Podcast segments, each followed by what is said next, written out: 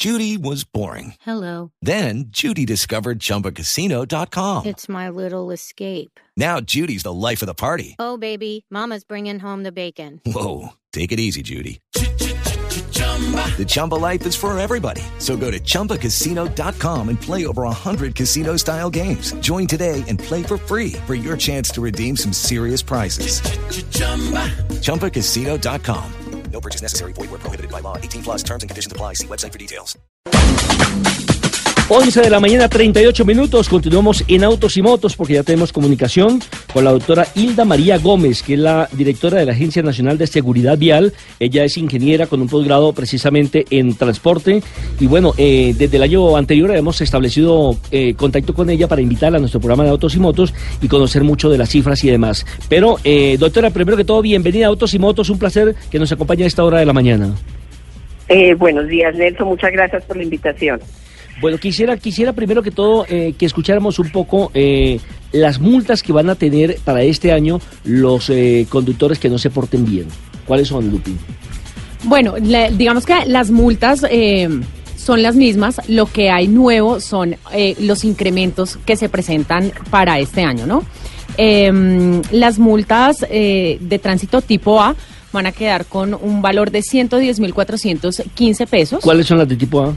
No transitar por la derecha de la vía y respetar las señales de tránsito, transitar por zonas prohibidas, restringidas o por vías de alta velocidad. Correcto. Las multas de tránsito tipo B van a quedar con un costo de 220.800 pesos. Esas multas son conducir un vehículo sin llevar licencia de conducción, eh, tener vencida la licencia de conducción, cons- eh, conducir un carro con placas adulteradas o falsas, no pagar peaje en los sitios establecidos y llevar menores de 10 años en el asiento delantero.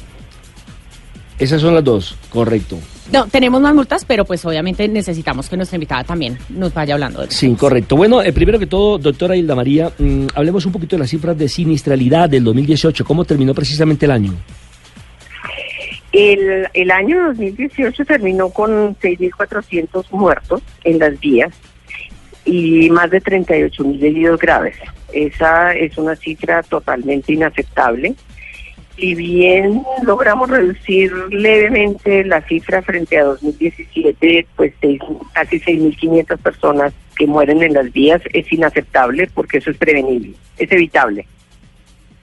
No, pues la cifra es demasiado, demasiado alta. No pensé encontrarme con un número de 6.400 muertos en un año. Eh, sí había leído en alguna ocasión que generalmente en el mundo, eh, particularmente en Latinoamérica, eh, la mayoría de los muertos no son ni por cáncer, no son por No, eh, son ataques cardíacos, no son por problemas eh, cardiovasculares, sino por problemas de movilidad, de tránsito.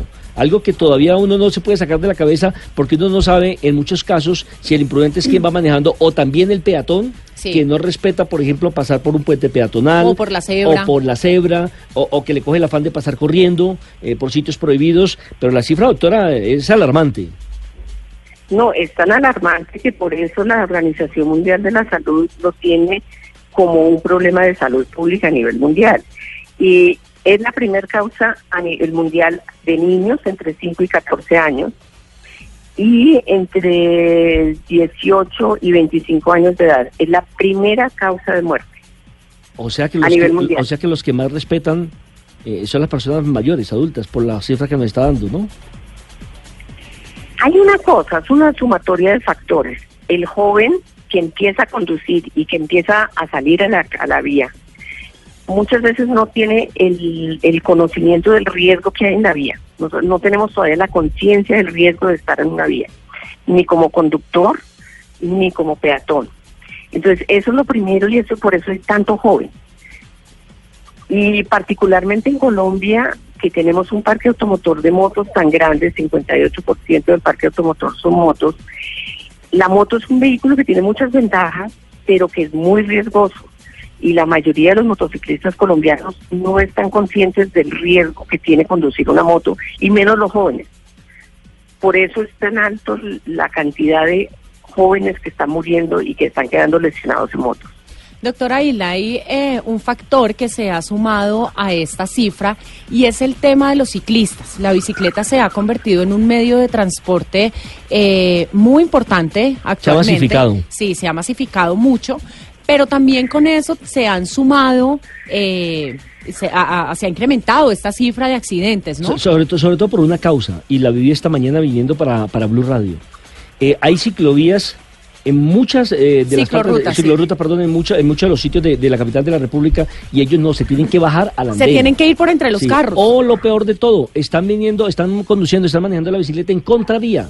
Y no respetan claro, pares, semáforos, nada. Exactamente. Y fuera de eso, en los eh, bicicarriles, para el, el tema de las bicicletas, ya no están las bicicletas. ¿Sabe quiénes están? La gente de las motos, la gente que lleva su carrito de venta, pero no la- las ciclas que para eso fueron diseñadas.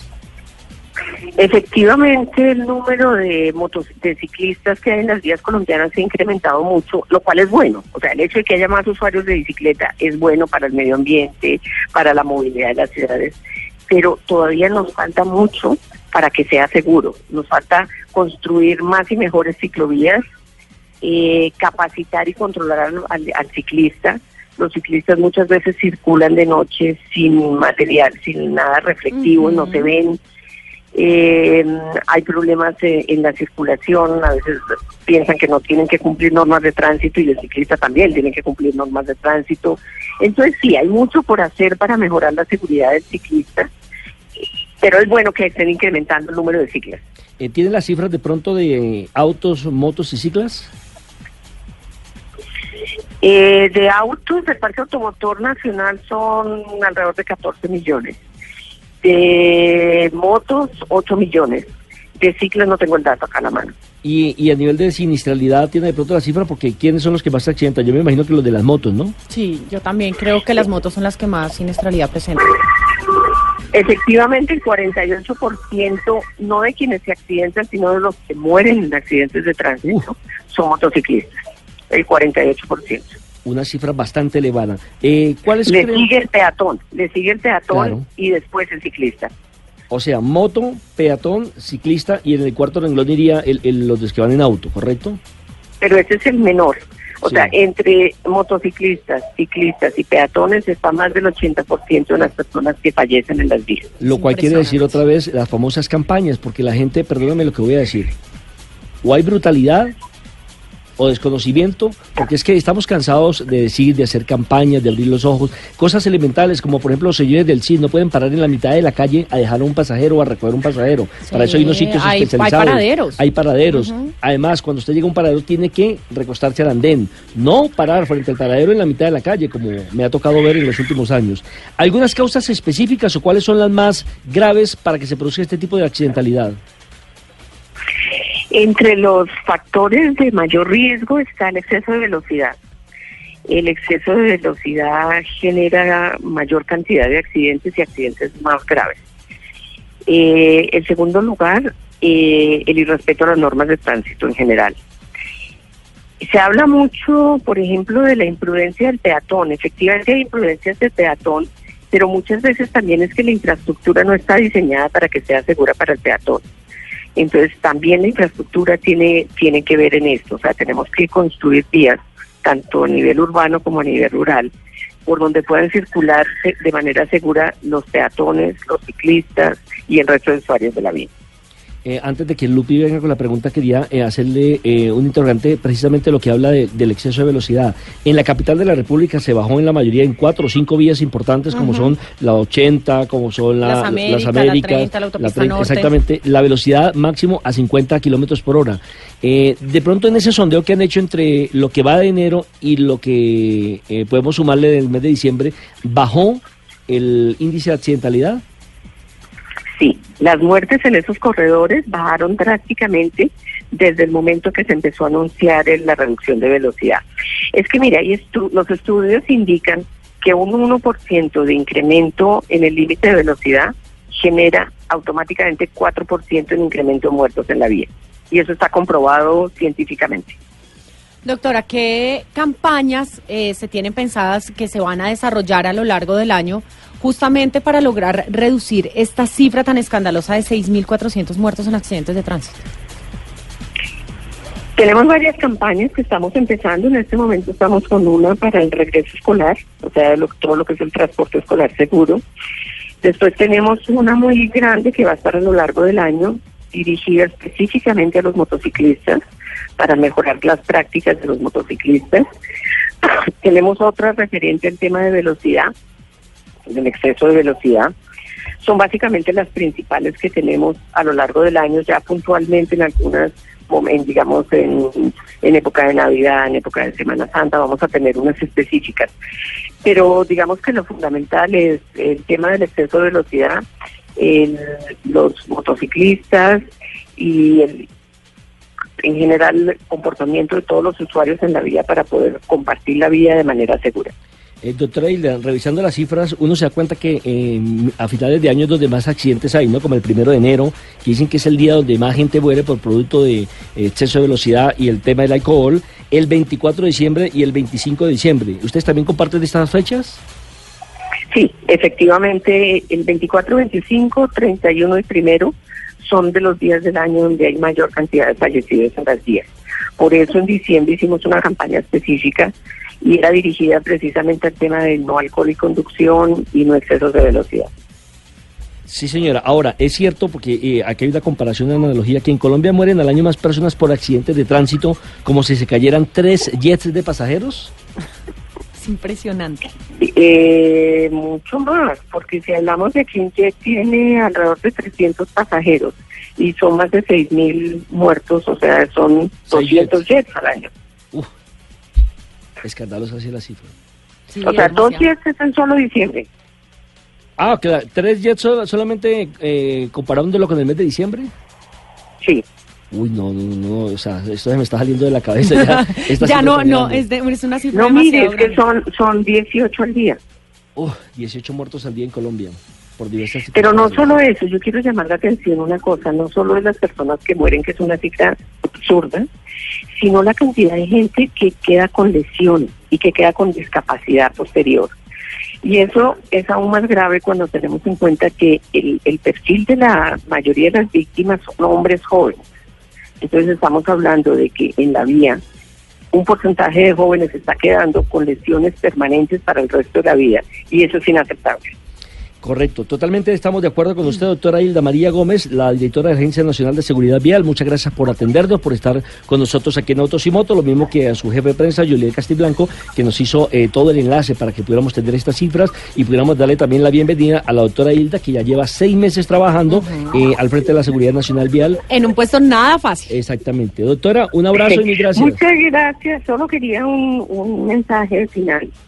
Eh, conducir un vehículo es un acto que requiere mucha responsabilidad.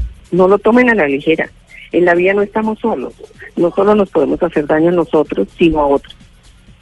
Correcto, doctora. A propósito, terminamos entonces con el tema de las multas para así la gente toma conciencia, que cuando le toquen el bolsillo, entonces dice, uy, sí, me equivoqué, voy a cambiar la- los hábitos de conducción y demás. Sí, señor, ya habíamos hablado de las multas eh, tipo A y las eh, tipo B. Antes de continuar, le Re- cuento que... ¿Repetimos las A? Sí, señor. Antes le cuento que el incremento de las multas fue del 6% para, para este año. Las tarifas de las multas van desde 110.415 pesos hasta 1.242.174, excepto las multas por conducir en, estadio, en estado de embriaguez que pueden alcanzar los 40 millones de pesos. Le recuerdo, las multas de tránsito tipo A que son no transitar por la derecha de la vía y respetar las señales de tránsito, transitar por zonas prohibidas, restringidas o por vías de alta velocidad, quedaron con un costo de 110.415 pesos. Las multas de tránsito tipo B, conducir un vehículo sin llevar licencia de conducción o tener vencida la licencia de conducción, conducir un carro con placas adulteradas o falsas, no pagar peaje en los sitios establecidos o llevar un niño menor de 10 años en el asiento delantero, quedaron con un costo de 220.800 pesos. Eso sí que lo he visto sobre todo en las regiones como el Tolima y el. Sí, sí, señor, eso sí se ve mucho. Las multas de tránsito tipo C, perdón. Presentar una licencia de conducción adulterada o ajena, estacionar un vehículo en sitios prohibidos, no utilizar cinturón de seguridad, conducir un vehículo a una velocidad superior a la máxima permitida, no contar con revisión técnico-mecánica, eh, conta- conducir con restricción de pico y placa, transitar por sitios restringidos o en horas prohibidas por la autoridad competente o utilizar sistemas móviles de comunicación como celulares y tabletas, quedaron con un costo de 414.058 pesos. Las multas de tránsito tipo D, que es conducir sin portar los seguros ordenados por la ley, o sea, el SOAT, conducir realizando maniobras peligrosas e irresponsables que pongan en peligro a las demás personas, no permitir el paso de los vehículos de emergencia, transitar en sentido contrario al estipulado en la vía calzado o carril, no detenerse ante una luz roja o amarilla de un semáforo, una señal de pare o un semáforo intermitente, tiene un costo de 828.100 Uy, pesos. Eso es plática, sobre todo porque recordemos que el actual SOAT ya no lo dan en la tarjetita uno No, la es metía en los documentos, sino que es digital y mucha gente pues la tiene en el celular pero la puede borrar por eh, descuido, se le puede olvidar, acumula una cantidad de, en la papelera de, de información Sí, señor. y en el momento que llega la policía no la encuentra rápidamente. Sí, señor.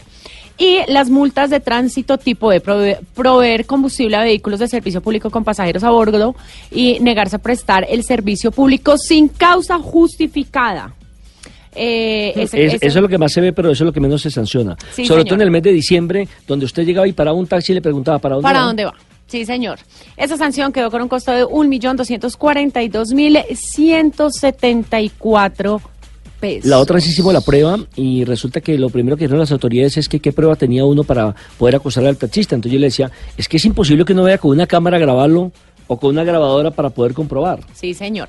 En cuanto a las multas por conducir en estado de embriaguez, eh, para este año las multas van desde 2.484.300 pesos con pérdida de la licencia de mínimo un año cuando te ve, cuando presentas un grado cero de alcoholemia, que son más o menos dos cervezas hasta 39.749.600 pesos con suspensión definitiva eh, de la licencia de conducción. Ahora, ve- veremos qué controles o qué medidas de control hay, porque yo también conozco muchos conductores de buses que deben más de 100 millones de pesos en multas y no le han quitado la licencia. Hay, hay Bueno, cosas que también. son a veces descomunales, como por ejemplo el primer conductor de Uber que le quitaron la licencia de por vida, eh, cuando hay eh, situaciones mucho más graves, como por ejemplo el que embriagado va, atropella, mata, hay siniestralidad y demás, y simple y llanamente le dan hasta la casa por cárcel, pero puede seguir conduciendo, apenas cumpla su sanción. Entonces lo que se busca es tener un equilibrio Claro. en materia de sanciones, ¿o no? Sí, claro que sí. Mejor totalmente impresionado. Le repito la cifra. 6.400 6.400 muertos al año y 38.000 heridos. Es una cifra escandalosa.